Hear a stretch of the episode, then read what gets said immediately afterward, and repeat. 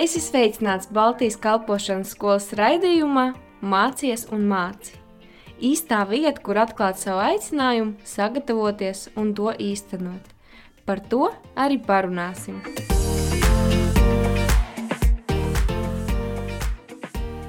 Baltijas kalpošanas skolas raidījumā Mācies un māci dzirdēsiet 29. novembra uzrunu no Erlanda Zalūcka, kurš kalpo draudzē jaunā dzīve Bauskā.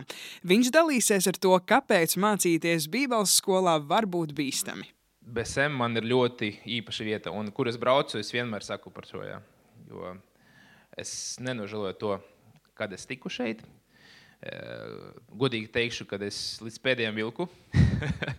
es atnācu laikam 28. augustā. Tomēr izlēmu, ka ok, es iešu.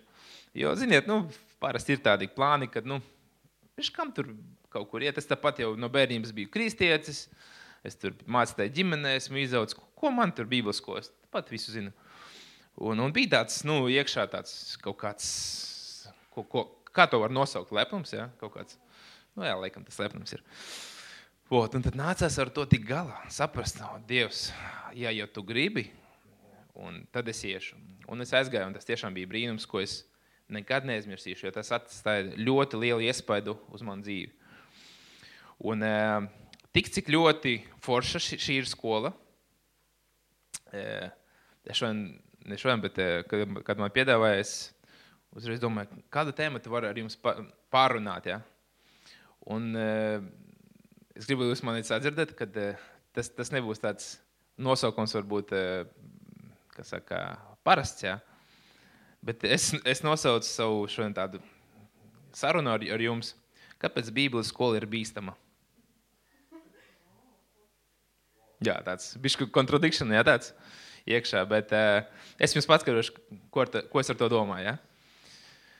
Uh, esmu par BSM, esmu par Bībeles skolu. Bet uh, šodien es gribu jums pastāstīt, kāpēc viņa, kāpēc viņa ir bīstama. Ja? Un, uh, mācoties BSM, es arī sapratu, ka ir daudz bīstamības šeit, ja? kuras Dievs vēlas, lai mēs mainītu savā dzīvē. Mēs šodien ātri apskatīsim tikai astoņas. Bet viņas būs ātras. Ja? Es domāju, jums visiem patīk tie. Ja? Kas saka, skaitļi un tā tālāk. Jūs esat jau, man liekas, nu, otrajā semestrī, maijā parunāsim. Tad, tad jūs sapratīsiet, kas ir daudz ja? informācijas. Tīpaši vēl pēc, dažiem, pēc dažām stundām. Tagad vēl jūs esat pus, uz pusceļa. Ja? Bet um, es domāju, jūs jau paši esat sapratuši, ja? analizējot savu dzīvi un savu būšanu šeit, kad uh, Bībeles skola arī ir mazliet bīstama. Ja? Un eh, pirmā lieta, ar ko tad ir bīstama Bībeles skola? Vai mūsu gadījumā BSM? Ja? Tavi iepriekšējie priekšstati un stereotipi par Dievu, viņi tiks lausti un tiks būvēti jauni, skaisti un dziļāki priekšstati, kuri būs balstīti uz dziļākām attiecībām ar Dievu. Ja? Tā ir pirmā bīstamība. Kad kad visi tavi priekšstati, ko tu varbūt esi zinājis vai domājis par Dievu, viņi šeit tiks lausti vai nu pārveidoti. Ja? Šī ir tā bīstamība. Un romiešiem 12.1 ir rakstīts, un arī otrs pants. Es jums lieku pie sirds brāļi un, protams, māsas. Dieva žēlastības vārdā nodot sevi pašus par dzīvu, svēta Dievam patīkamu upuri, tā lai ir jūsu garīgā kalpošana un netopiet šai pasaulē līdzīgi, bet pārvērtieties, atjaunodamies savā garā, lai pareizi sapratu, kas ir Dieva griba, to, kas ir labs, tīkams un pilnīgs. Ja? Tad pirmā lieta, kāpēc ir bīstama tā skola, tāpēc, ka mums būs lauziens. Ja? Mēs tiksim salauzti. Ja?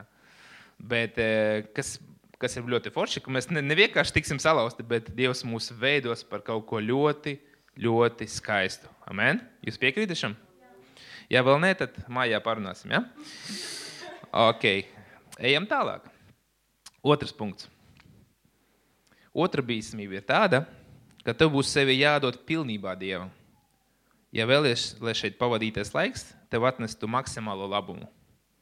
Tu tiksi lauz Dievu priekšā, bet tikai tad Dievs varēs izveidot tevi tādu, kādu viņš grib pats. Ja? Tā kā es jums katram novēlu šo, ja? lai jūs pilnībā atdotu sevi Dievam. Un Jēkaba 4.7 ir rakstīts, tad nu padodieties Dievam. Nu, cik var jau? Nu? Nu, tad nu padodieties Dievam, stājieties pretīm vēlnam, un viņš bēgs no jums. Amen? Tad nu padosimies, labi, Dievam. Mēģināsim padoties, cik, protams, tas ir nevienmēr viegli, un e, būs kārdinājumi to visu atlikt pēc tam, jā, bet tiešām padodies Dievam šajā vietā, un tad viņš tevi, tevi darīs jaunu. Ok, ejam tālāk. Trešā bīstamība. Es domāju, varbūt kāds no jums jau ir ar to saticies, vai, vai kāds vēl nē.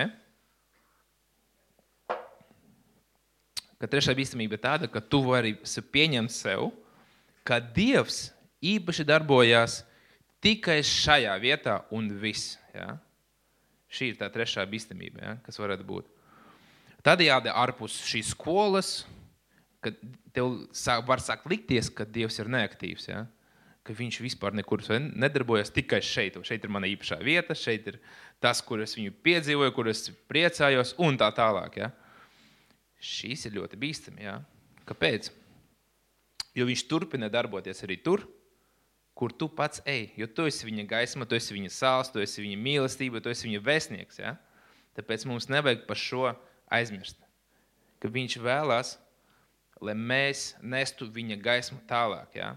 Tāpēc uzmanies no šīs bīstamības, lai neaprobežotu Dievu vienā vietā. Amen! Jo mūsos ir svētais gars. Amen. Super. Slavu Dievam.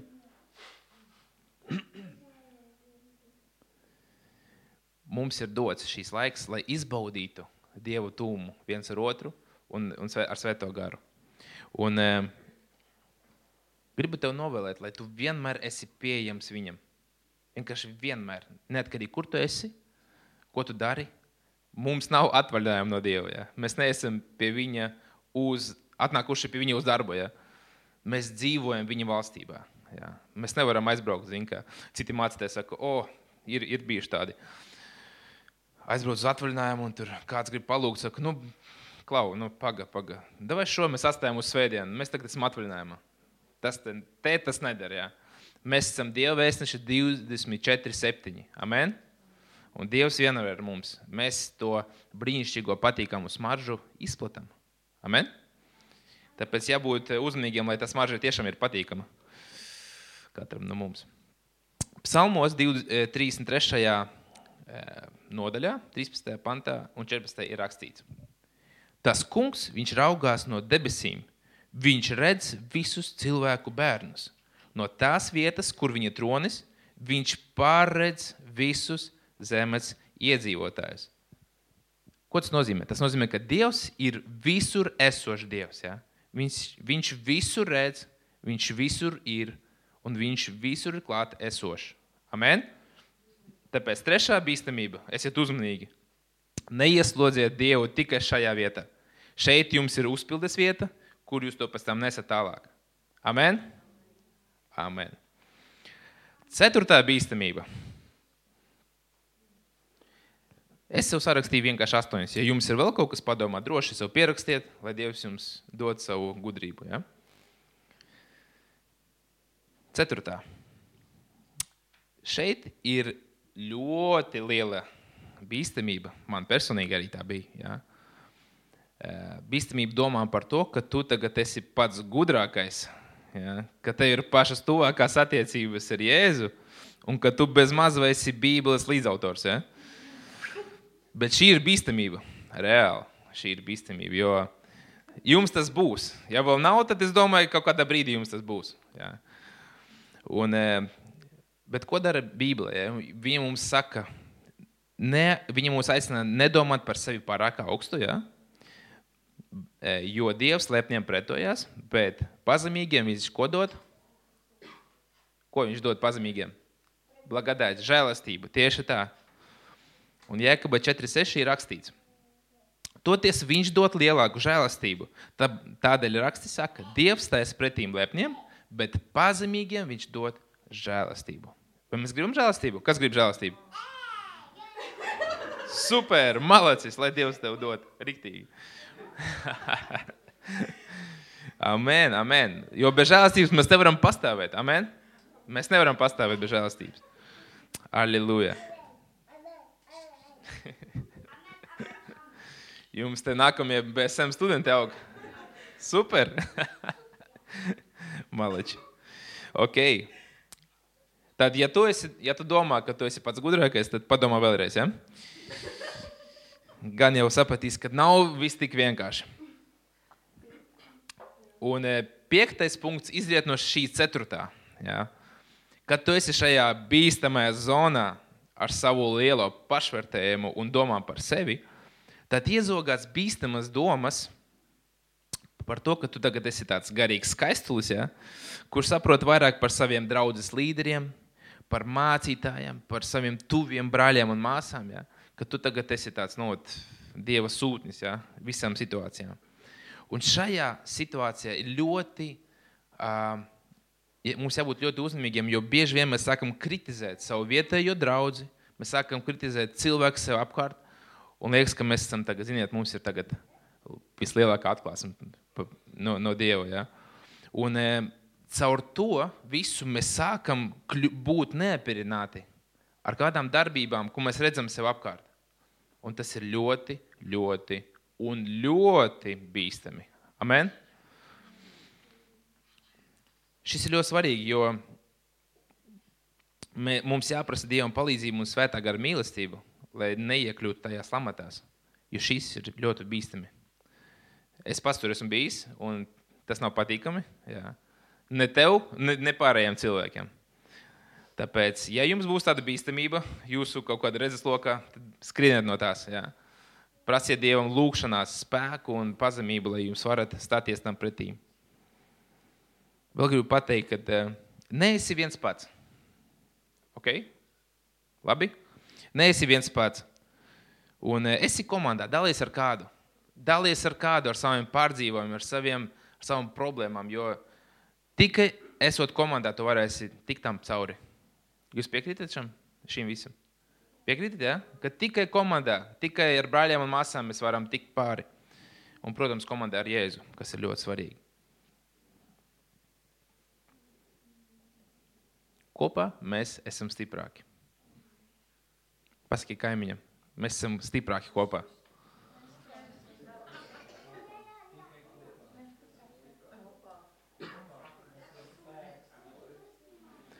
mums būs tāda, tāds liels kārdinājums un tāda liela bīstama doma par to, ka mana draudzene nav tik garīga kā skolā.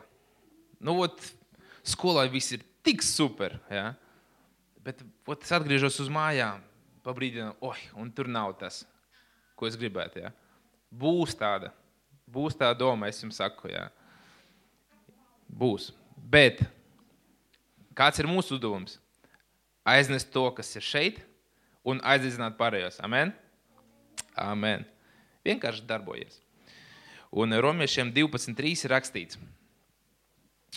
Tad no es ieteicu ikvienam starp jums, tā žēlastības vārdā, kas man dota.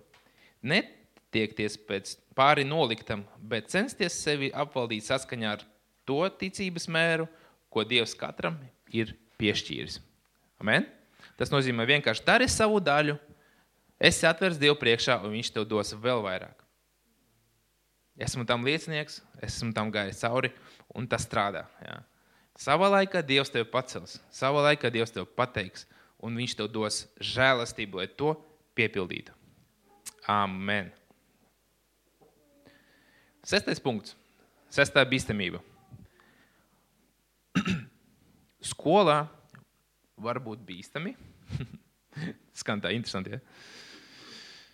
ceru, ka pēc tam man Mauro neizdīs no skolas pateiks, ko tu te antireklāmu taisi kaut kādu skolu. Kā, kāds jau var vienkārši izgriezt to no konteksta. Bet, nu, nē. Mēs skatāmies visu kontekstu, pareizi.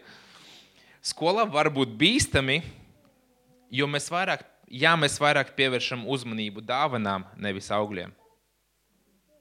Jā, šis ir ļoti svarīgi.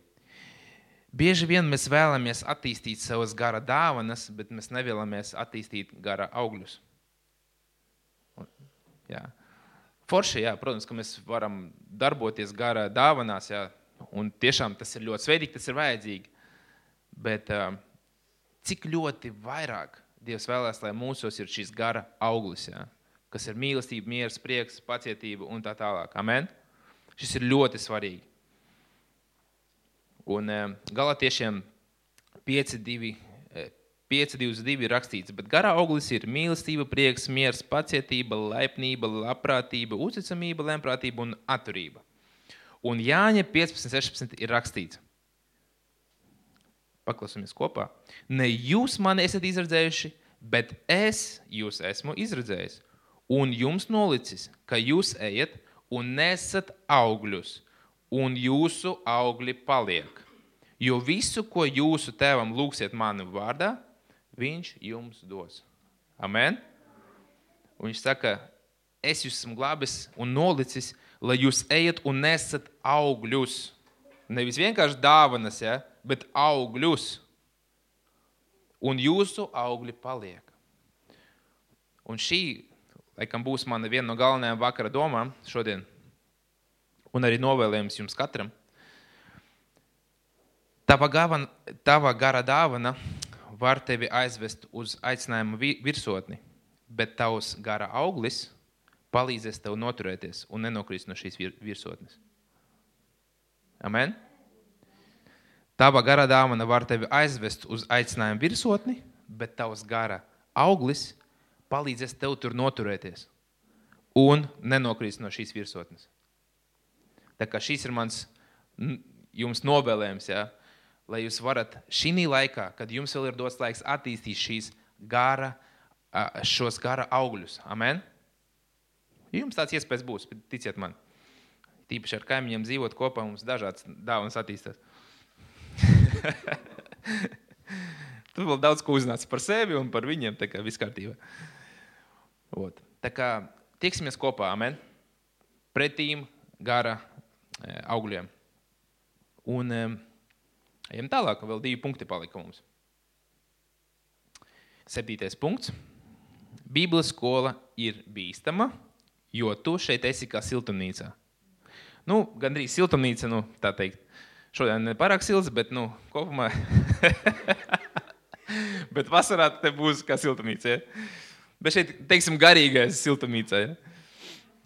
Kad, kurā tu diezgan ātri audz, ja? jo tev ir tādi teiksim, labvēlīgi apstākļi, tev ir svētais gars, cilvēki svēti apkārt, ja? kur nekad nekļūdās, viss forši.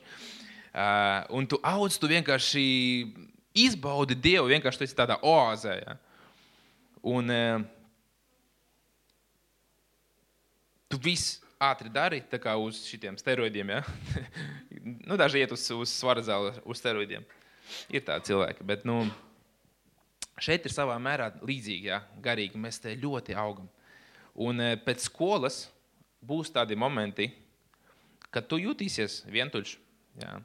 Kad Dievs tev aizsūtīs uz kādu latgali vai nezinu, uz, e, uz e, Pavilo, nu, nezinu, kaut kur, kurš ir ļoti tālu ja, no, no šejienes, ja. uz pretējām malām, ja. no, no Latvijas uz Daugopilī, ja, varbūt. Un tev liekas, bāc, cik bija labi tur, ja. cik bija labi tad. Kāpēc es to nenovērtēju? Un, tu, un tev liekas, es tagad esmu vientuļš. Viss. Arī Dievs man ir atstājis. Ja? Kur aizsūtīja vienkārši un pameta mani. Ja? Un tā tālāk. Un tā var būt. Es pats zinu, pēc mūsu pieredzes, pēc mūsu gada pieredzes, ir daudz cilvēki, kuri tā, eh, tā bija domājuši. Ja? Un ir, diemžēl, palikuši tur bez Dieva. Ja? Tā kā es jums novēlu, lai jūs nedomājat tā. Tiešām, jo Dievs, viņš jūs nekad neatstās. Viņš ir to apsolījis mums savā vārdā. Amen. Pat ja māte atstāja, viņš nekad mums neatstāja. Protams, mēs paši varam aiziet. Ja? Tas ir mūsu izvēle. Ja? Bet Dievs mūs apsolīja, ka, mēs, ka viņš nekad mūs neatstās. Un tāpēc šī ir ļoti liela uh, bīstamība. Ja? Jo mēdz būt, ka cilvēki pēc Bībeles skolas jūtas vientuļi, apātiski. Ja?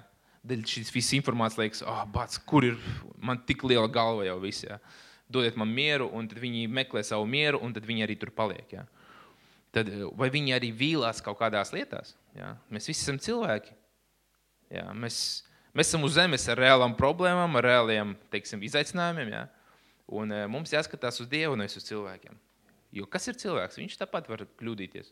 Un nav svarīgi, viņš ir mācītājs vai arhibīskaps vai e, cilvēks, kas tikko atnāca uz draugu. Ja? Jebkurš ir cilvēks. Ja? Bībelē ir teikts, jebkurš cilvēks ir kas? Melis. Ja? Ot. Nu, protams, ne visi pilnīgi meļi, bet nu, mēdz būt, ja, kad mēs varam samelot, ka mēs varam nokļūdīties kaut kur. Tā kā neesi lūdzu, neesi lūdzu vientuļš, apātisks vai vīlies kādās lietās. Ja. Meklē palīdzību pie Dieva.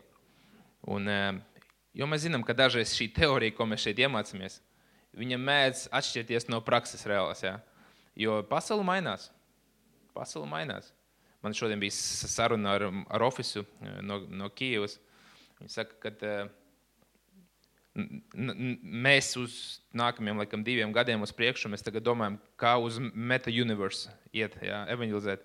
Kā iet evangelizēt uz meta, kā viņi skatās, latviski, universe. Visums, jā, meta visums, nu, digitālā pasaulē. Jā. Kā mēs tur varam aizsniegt cilvēkus, jo tagad jau visa pasaule uz turieni bīdās. Jā.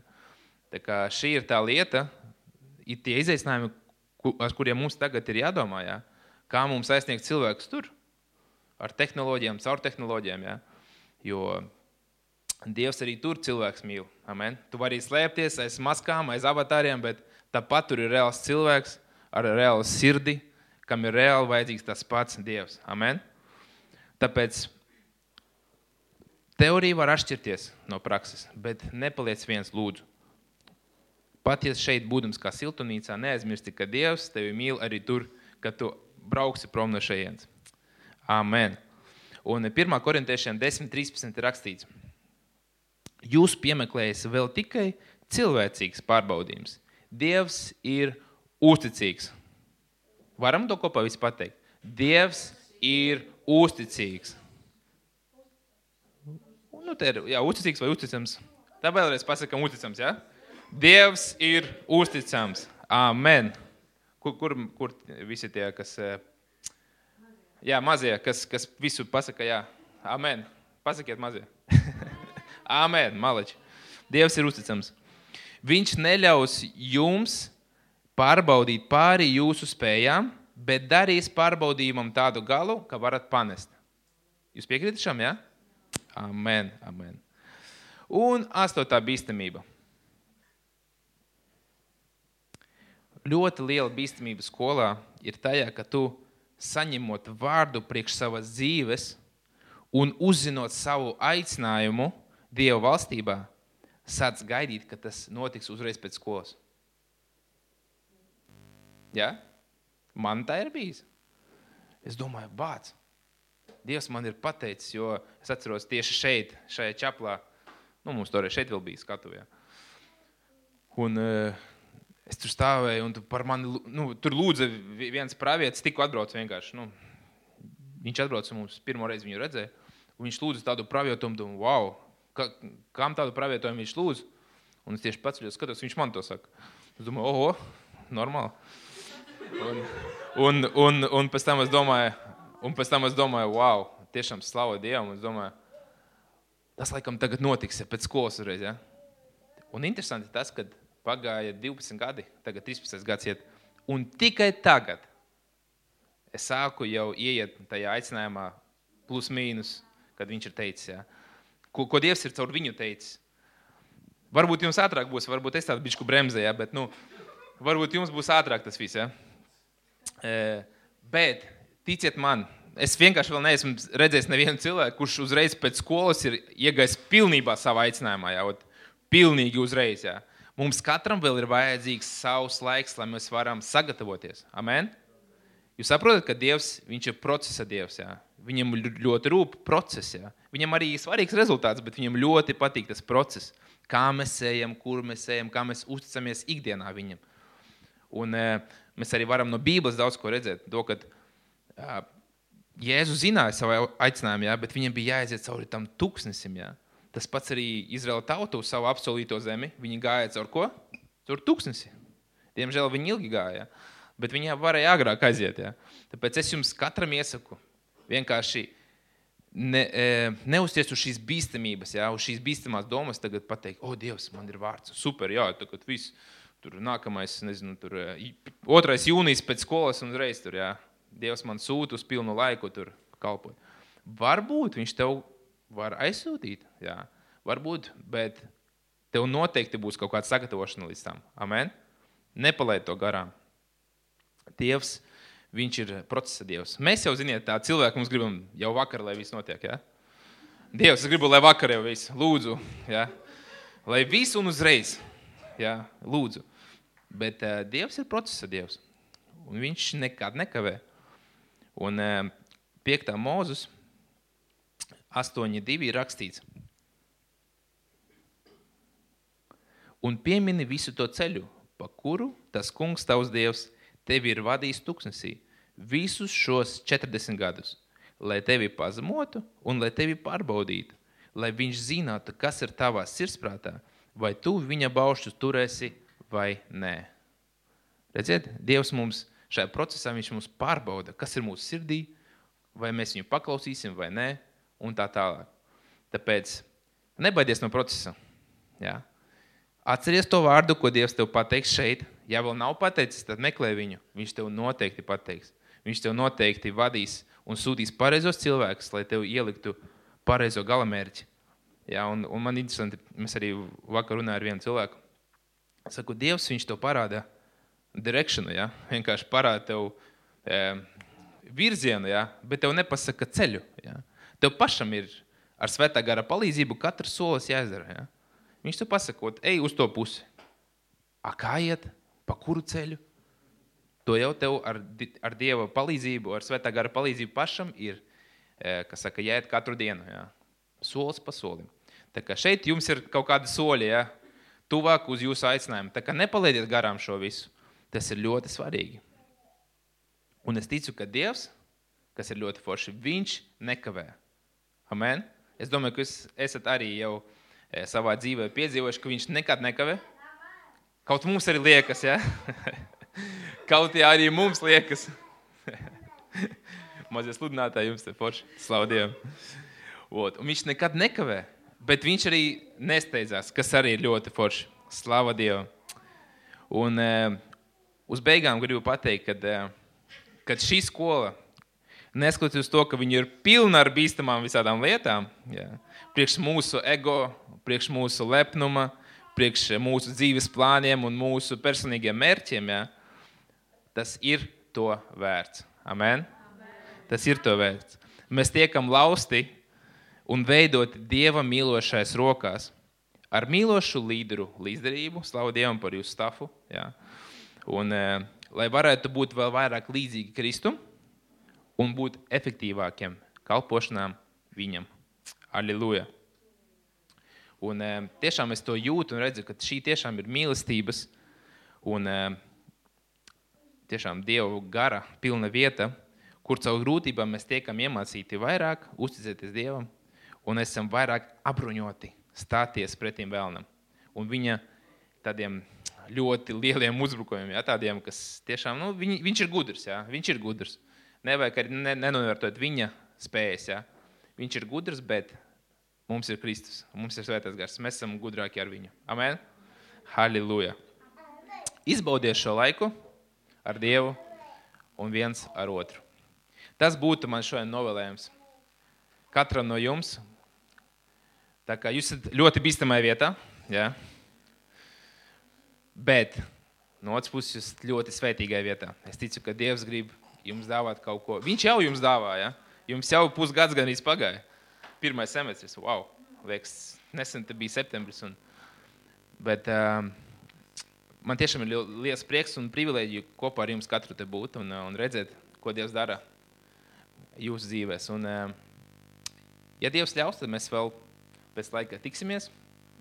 Es jums vairāk pastāstīšu kādas lietas Un tad mēs varēsim mācīties pie tā kunga kājām kopā. Amen. Varbūt mēs tagad varam piecelties un uh, prasīt, lai Dievs palīdz mums nepieļaut šīs bīstamas lietas mūsu dzīvēm. Un eh, tiešām, lai mēs katrs ik viens varētu iet savajā, savā apsolītajā zemē. Amen! Jūs klausījāties vienu no Baltijas kalpošanas skolas iknedēļas dievkalpojumiem ar 29. novembra viesi Erlandu Zalūcki. Esiet svētīti! Tu klausījies Baltijas kalpošanas skolas raidījumā Mācies un māci. Dieva gudrībā un viņa vadībā tevai dzīvei ir nozīme.